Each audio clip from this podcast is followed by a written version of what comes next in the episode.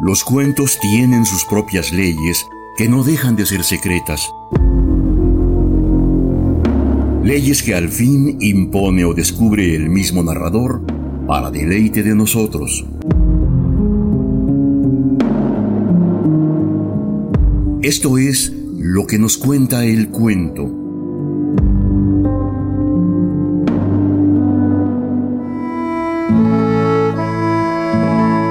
Escritor estadounidense Sherwood Anderson nació en Ohio en 1876. Descrito como todo un maestro en el relato corto y uno de los primeros en abordar los problemas generados por la industrialización. En Chicago se entregó al oficio de la escritura y su producción pronto le hizo depositario del aprecio de sus colegas. Seguramente su volumen más reconocido es Winesburg, Ohio, colección de 22 relatos relacionados entre sí que muchos analistas consideran toda una novela y uno de los mejores documentos en lengua inglesa del siglo XX. Describe, a medio camino entre el análisis psicológico y el sociológico, las frustraciones de los habitantes de una comunidad imaginaria rural incapaces de adaptarse a nuevas formas de vida. De Winesburg, Ohio, hemos seleccionado El poder de Dios, una historia que basa su desarrollo en la ironía sobre la ironía, el contraste entre lo que se dice y lo que se quiere decir, lo que parece ser verdad y lo que realmente es verdad. Curtis Hartman, el pastor presbiteriano aparentemente es un hombre felizmente casado y que se ha granjeado el respeto en la comunidad. Por otro lado, Kate Swift es una joven mujer a la que el ministro tiende a observar, lo que despierta aquellos deseos sexuales que resultan inaceptables en un personaje que teóricamente debe enarbolar los sentimientos más piadosos. La apariencia, entonces, es muy diferente a la realidad, y los resultados emergen muy por encima de las expectativas. Acompáñenos, por favor, a seguir la lectura de El poder de Dios de Sherwood Anderson.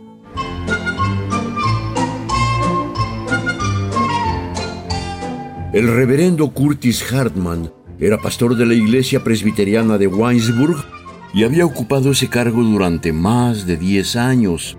Había cumplido los 40 y era silencioso, reservado por naturaleza. Predicar en el púlpito delante de la gente le costaba un esfuerzo ímprobo y desde el miércoles por la mañana al sábado por la tarde no pensaba en otra cosa que en los dos sermones que tenía que pronunciar el domingo. A primera hora de la mañana del domingo subía a su pequeño estudio en el campanario de la iglesia y rezaba. En sus oraciones siempre dominaba la misma nota. Oh Señor, dame fuerzas y valor para trabajar para ti, imploraba arrodillado en el austero suelo y con la cabeza gacha ante la tarea que le esperaba. El reverendo Hartman era alto y tenía la barba castaña. Su esposa, una mujer fornida y nerviosa, era la hija de un fabricante de ropa interior de Cleveland, en Ohio. El pastor era un hombre muy popular en el pueblo. A los presbíteros de la iglesia les gustaba porque era callado y sencillo, y la señora White, la mujer del banquero, lo consideraba culto y refinado. La iglesia presbiteriana estaba un tanto al margen de las demás iglesias de Weinsburg. Era mayor y más imponente, y su pastor estaba mejor pagado. Incluso tenía su propio coche y las tardes de verano iba a pasear por el pueblo con su mujer. Recorría la calle mayor e iba arriba y abajo por la calle Bucky, saludando a la gente con gravedad, mientras su mujer, llena de secreta vanidad, lo miraba alarmada con el rabillo del ojo por si el caballo se asustaba y salía desbocado.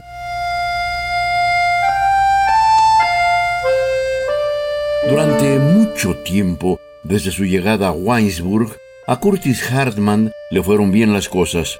No despertaba grandes entusiasmos entre los feligreses de su iglesia, pero tampoco se granjeaba enemigos. En realidad, sufría mucho y tenía largos periodos de remordimiento por no ser capaz de salir a predicar la palabra de Dios por todos los callejones del pueblo.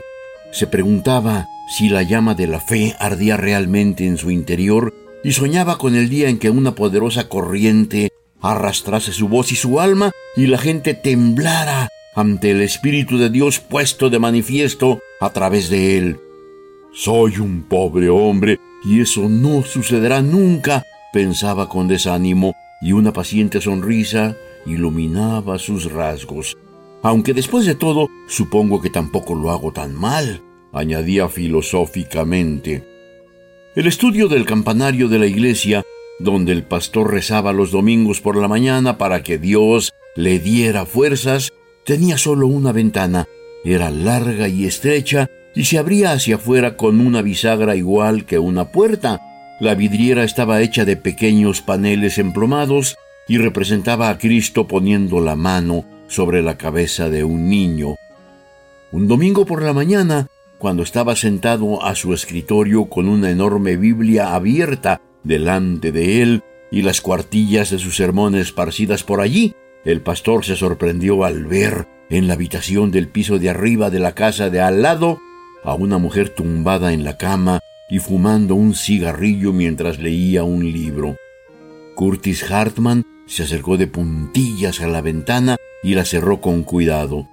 Le horrorizaba la idea de que una mujer pudiera fumar y temblaba también al pensar que sus ojos, justo después de leer las páginas del libro de Dios, se hubiesen posado sobre los hombros desnudos y el blanco cuello de una mujer con la cabeza dándole vueltas, descendió al púlpito y predicó un largo sermón sin pararse a pensar en sus gestos o en su voz. El sermón atrajo la atención de todos por su claridad y su fuerza.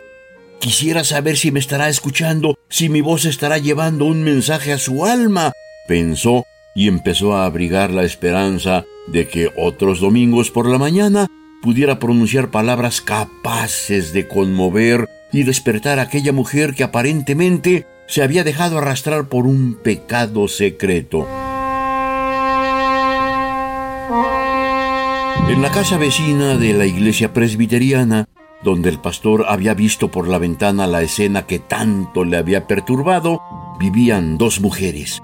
La tía Elizabeth Swift, una viuda entrecana de aspecto imponente que tenía dinero en el Winesburg National Bank, y su hija Kate Swift, una maestra de escuela. La maestra tenía 30 años y una figura muy esbelta. Tenía pocos amigos y era famosa por su lengua afilada. Cuando empezó a pensar en ella, Curtis Hartman recordó que había estado en Europa y había vivido dos años en Nueva York. Después de todo, tal vez no tenga tanta importancia que fume, pensó. Recordó también que cuando era estudiante de la universidad y leía alguna que otra novela, había mujeres buenas, aunque un tanto mundanas, que fumaban. Con un nuevo impulso de determinación, trabajó toda la semana en su sermón y olvidó, llevado por su celo de llegar a los oídos de su nueva oyente, tanto su vergüenza en el púlpito como la necesidad de rezar en el estudio los domingos por la mañana. La experiencia del reverendo Hartman con las mujeres era más bien limitada. Era hijo de un constructor de carruajes de Muncie, Indiana, y había estudiado para pagarse los estudios. La hija del fabricante de ropa interior se alojaba en la pensión en que había vivido durante sus días de estudiante y tras un cortejo prolongado y formal en el que ella había tomado siempre la iniciativa, había acabado casándose con ella. El día de su boda, el fabricante de ropa interior le había entregado a su hija cinco mil dólares y había prometido dejarle al menos el doble en su testamento. El pastor se creía afortunado al contraer aquel matrimonio y jamás se había permitido pensar en otras mujeres. No quería pensar en otras mujeres. Lo único que quería era trabajar para el Señor seria y calladamente.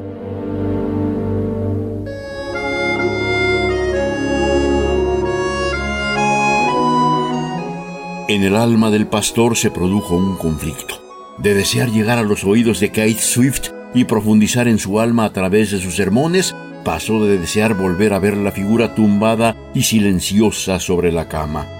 El domingo por la mañana, como no podía dormir debido a sus pensamientos, se levantó y salió a pasear por las calles. Después de recorrer la calle mayor hasta casi la casa de los Richmond, se detuvo Cogió una piedra y volvió a toda prisa al estudio del campanario. Con la piedra rompió una esquina de la vidriera y luego cerró la puerta con llave y se sentó a su escritorio delante de la Biblia abierta. Cuando se levantó, la persiana de la habitación de Kate Swift pudo ver su cama a través del agujero, pero ella no estaba allí. Kate también se había levantado y había salido a pasear, y la mano que había levantado la persiana era la de su tía Elizabeth Swift. El pastor casi lloró de alegría por haberse liberado del deseo carnal de espiar y volvió a su casa alabando al Señor, pero en mala hora olvidó tapar el agujero de la ventana. El trozo de cristal roto en la esquina de la vidriera estaba justo a la altura del talón desnudo del niño que contemplaba inmóvil y con ojos arrobados el rostro de Cristo. Ese domingo por la mañana, Curtis Hartman olvidó su sermón. Habló a su congregación y en su prédica dijo que era un error que la gente pensara que su pastor era un hombre aparte y capaz por naturaleza de llevar una vida intachable. Por experiencia propia sé que los ministros de Dios estamos sujetos a las mismas tentaciones que os asaltan a vosotros, afirmó. Yo también he sido tentado y he sucumbido a la tentación. Solo la mano de Dios me ha ayudado a levantarme. E igual que me ha ayudado a mí, os ayudará a vosotros. No desesperéis, cuando cometáis un pecado, alzad la mirada al cielo y os salvaréis una y otra vez. El pastor apartó con firmeza de su imaginación el recuerdo de aquella mujer y empezó a portarse como una especie de enamorado con su esposa. Una noche, cuando paseaban juntos, desvió el caballo al llegar a la calle Buckbe y en la oscuridad de Gospel Hill, más allá de los depósitos de agua, le pasó el brazo por la cintura a Sarah Hartman. Cuando desayunaba por la mañana e iba a retirarse a su despacho en la parte de atrás de la casa, daba la vuelta a la mesa y besaba a su mujer en la mejilla. Cada vez que el recuerdo de Kate Swift acudía a su memoria, sonreía y alzaba la mirada al cielo. Intercede por mí, Señor, murmuraba, guíame por el buen camino para llevar a cabo tus obras.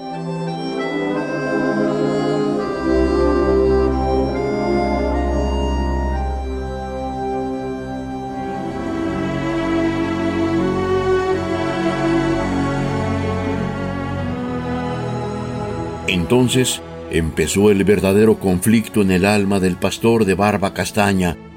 Por casualidad, descubrió que Kate Swift tenía la costumbre de tumbarse en la cama por las noches a leer un libro. En la mesilla junto a la cama había una lámpara y la luz bañaba sus blancos hombros y su cuello desnudo. La tarde que hizo aquel descubrimiento, el pastor estuvo sentado en el escritorio de su despacho desde las nueve hasta más de las once y cuando la joven apagó la luz, salió tambaleándose de la iglesia y pasó otras dos horas paseando y rezando por las calles. No quería besarle los hombros y el cuello a Kate Swift y jamás habría permitido que su imaginación concibiese semejantes ideas. No sabía lo que quería.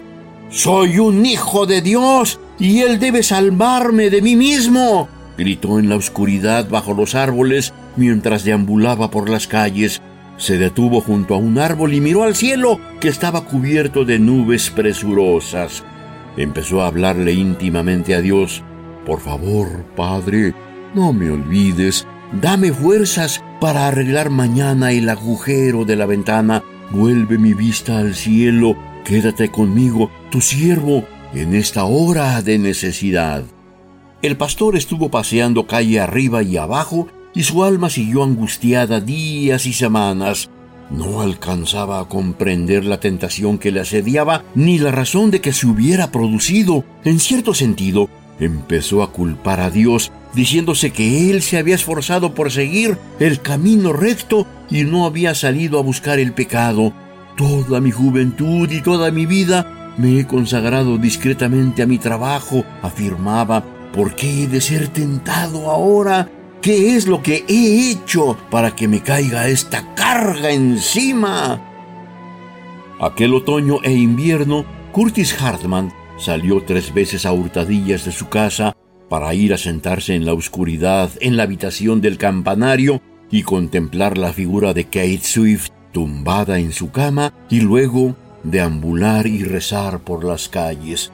No acertaba a comprenderse a sí mismo, pasaba semanas sin pensar apenas en la maestra de escuela y diciéndose que había vencido el deseo carnal de ver su cuerpo. Y luego ocurría algo. Estaba en el despacho de su casa concentrado en escribir un sermón y de pronto lo embargaba una especie de nerviosismo y empezaba a dar vueltas por la habitación. Saldré a pasear por la calle, se decía, e incluso mientras abría la puerta de la iglesia, seguía negándose a sí mismo la verdadera causa que lo había llevado hasta allí. No repararé el agujero de la vidriera y me obligaré a venir aquí por las noches y a sentarme en presencia de esa mujer sin levantar la mirada. No seré derrotado. El Señor ha ideado esta tentación para poner a prueba la rectitud de mi alma y debo buscar la luz de la virtud a tientas en la oscuridad.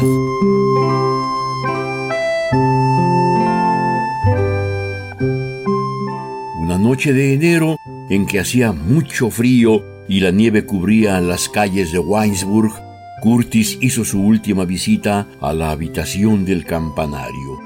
Eran más de las nueve cuando salió de su casa y lo hizo con tanta precipitación que olvidó ponerse las pantuflas. En la calle mayor no había nadie, a excepción de Hop Higgins, el sereno, y en todo el pueblo no quedaba nadie despierto, salvo el sereno y el joven George Willard, que estaba en las oficinas del Winesburg Eagle tratando de escribir un relato. El pastor recorrió las calles abriéndose paso entre la nieve y pensando que esta vez cedería al pecado. Quiero mirar a esa mujer y pensar en besarle los hombros. Esta vez pensaré en lo que me venga en gana, afirmó con amargura, y los ojos se le llenaron de lágrimas. Empezó a darle vueltas a la idea de abandonar el ministerio y dedicarse a otra cosa. Iré a alguna ciudad y me dedicaré a los negocios, se dijo. Si mi naturaleza me empuja hacia el pecado, me rendiré ante él al menos no seré un hipócrita que predica la palabra de Dios mientras piensa en los hombros y el cuello de una mujer que no le pertenece. Esa noche de enero hacía frío en el campanario de la iglesia y nada más al entrar en la habitación, Curtis Hartman supo que si se quedaba, enfermaría. Tenía los pies húmedos por andar por la nieve y no había fuego encendido. En la habitación de la casa de al lado, Kate Swift no había aparecido todavía con lúgubre determinación, el hombre se sentó a esperar. Sentado en la silla y aferrado al borde de la mesa donde reposaba la Biblia, siguió con la mirada fija en la oscuridad mientras lo asediaban las ideas más negras que había pensado en toda su vida. Pensó en su mujer y por un momento casi sintió odio por ella. Siempre le ha avergonzado la pasión y me ha estafado, pensó. Un hombre tiene derecho a esperar pasión y belleza de una mujer. No tiene derecho a olvidar que es un animal y en mí hay algo griego. Repudiaré a esa mujer y buscaré otras. Cortejaré a esa maestra de escuela, huiré de todo el mundo y si soy una criatura de apetitos carnales, viviré para mis apetitos. El hombre, enloquecido, temblaba de pies a cabeza, en parte por el frío y en parte por la lucha que se libraba en su interior. Pasaron las horas y sufrió un ataque de fiebre. Empezó a dolerle la garganta y los dientes le castañaban. Tenía los pies como dos trozos de hielo. Aún así, no se rindió. Veré a esa mujer y pensaré cosas que nunca me había atrevido a pensar, se dijo sujetándose al borde del escritorio mientras esperaba.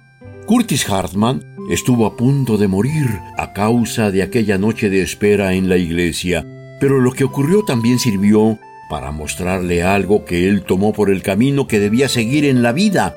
Las otras tardes que se había quedado esperando no había acertado a ver por el agujero de la vidriera más que por la parte de la habitación ocupada por la cama.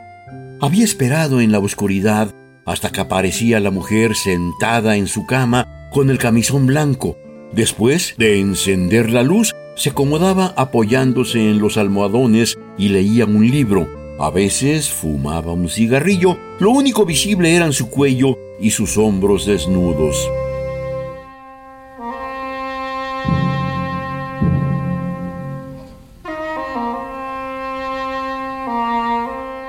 Esa noche de enero, después de estar a punto de morir de frío y de que su imaginación lo hubiese transportado dos o tres veces a una extraña región de fantasía, de modo que se vio obligado a hacer un ejercicio de voluntad para recobrar la conciencia, apareció Kate Swift. Se encendió la luz en la habitación de enfrente y el hombre miró fijamente la cama vacía.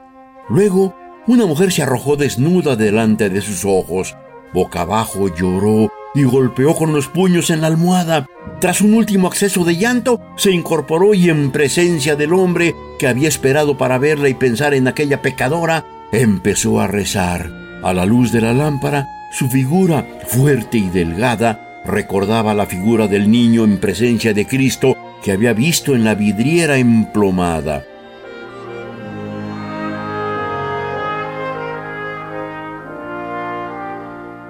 Curtis Hartman nunca llegó a recordar cómo salió de la iglesia. Se levantó con un grito y empujó el pesado escritorio. La Biblia cayó al suelo con estrépito. Cuando se apagó la luz de la habitación de al lado, bajó dando tumbos por las escaleras hasta llegar a la calle. Corrió calle abajo hasta llegar a las puertas del Winesburg Eagle. Empezó a hablarle con incoherencia a George Willard que estaba dando vueltas por la habitación inmerso en su propia lucha. Los caminos del Señor son inescrutables, gritó entrando a toda prisa y cerrando la puerta tras de sí. Avanzó hacia donde estaba el joven con los ojos encendidos y la voz temblándole de fervor. He visto la luz. Después de pasar diez años en este pueblo, Dios se ha manifestado ante mis ojos en forma de una mujer. Bajó la voz y empezó a susurrar. No lo comprendía. Lo que me parecía una prueba para mi alma era sólo la preparación para un nuevo y más hermoso fervor del espíritu. Dios se me ha aparecido en la forma de Kate Swift, la maestra de escuela, arrodillada desnuda en su cama. ¿Conoces a Kate Swift? Puede que ella lo ignore, pero es un instrumento del Señor y portadora de un mensaje de verdad. El reverendo Curtis Hartman se dio la vuelta y salió corriendo de la oficina. Al llegar a la puerta se detuvo y después de mirar hacia la calle, se volvió una vez más hacia George Willard. He sido liberado, no temas. Alzó el puño ensangrentado para que el joven lo viera. Rompí el cristal de la ventana, exclamó. Ahora tendrán que reemplazarlo. La fuerza de Dios me poseyó y lo rompí de un puñetazo.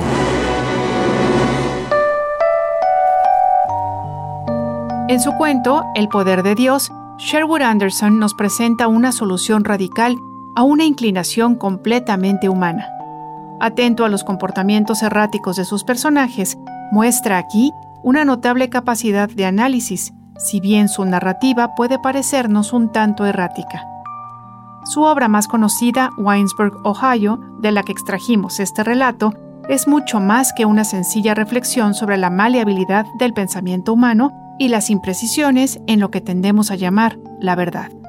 Al iniciar la década de 1920, Anderson gozaba ya de tan buena reputación que autores como Hemingway y Fitzgerald reconocieron en él una influencia estilística importante. Algunos otros, como Faulkner, tuvieron contacto personal con el experimentado redactor y compartían ideas sobre el arte de escribir. La leyenda dice que se sentaban junto a una botella de whisky para compartir las ideas destinadas a sus próximos proyectos. De este modo, se definió como una especie de mentor para los literatos de la llamada generación perdida. Sherwood Anderson falleció en Panamá en marzo de 1941, víctima de la infección causada por una peritonitis.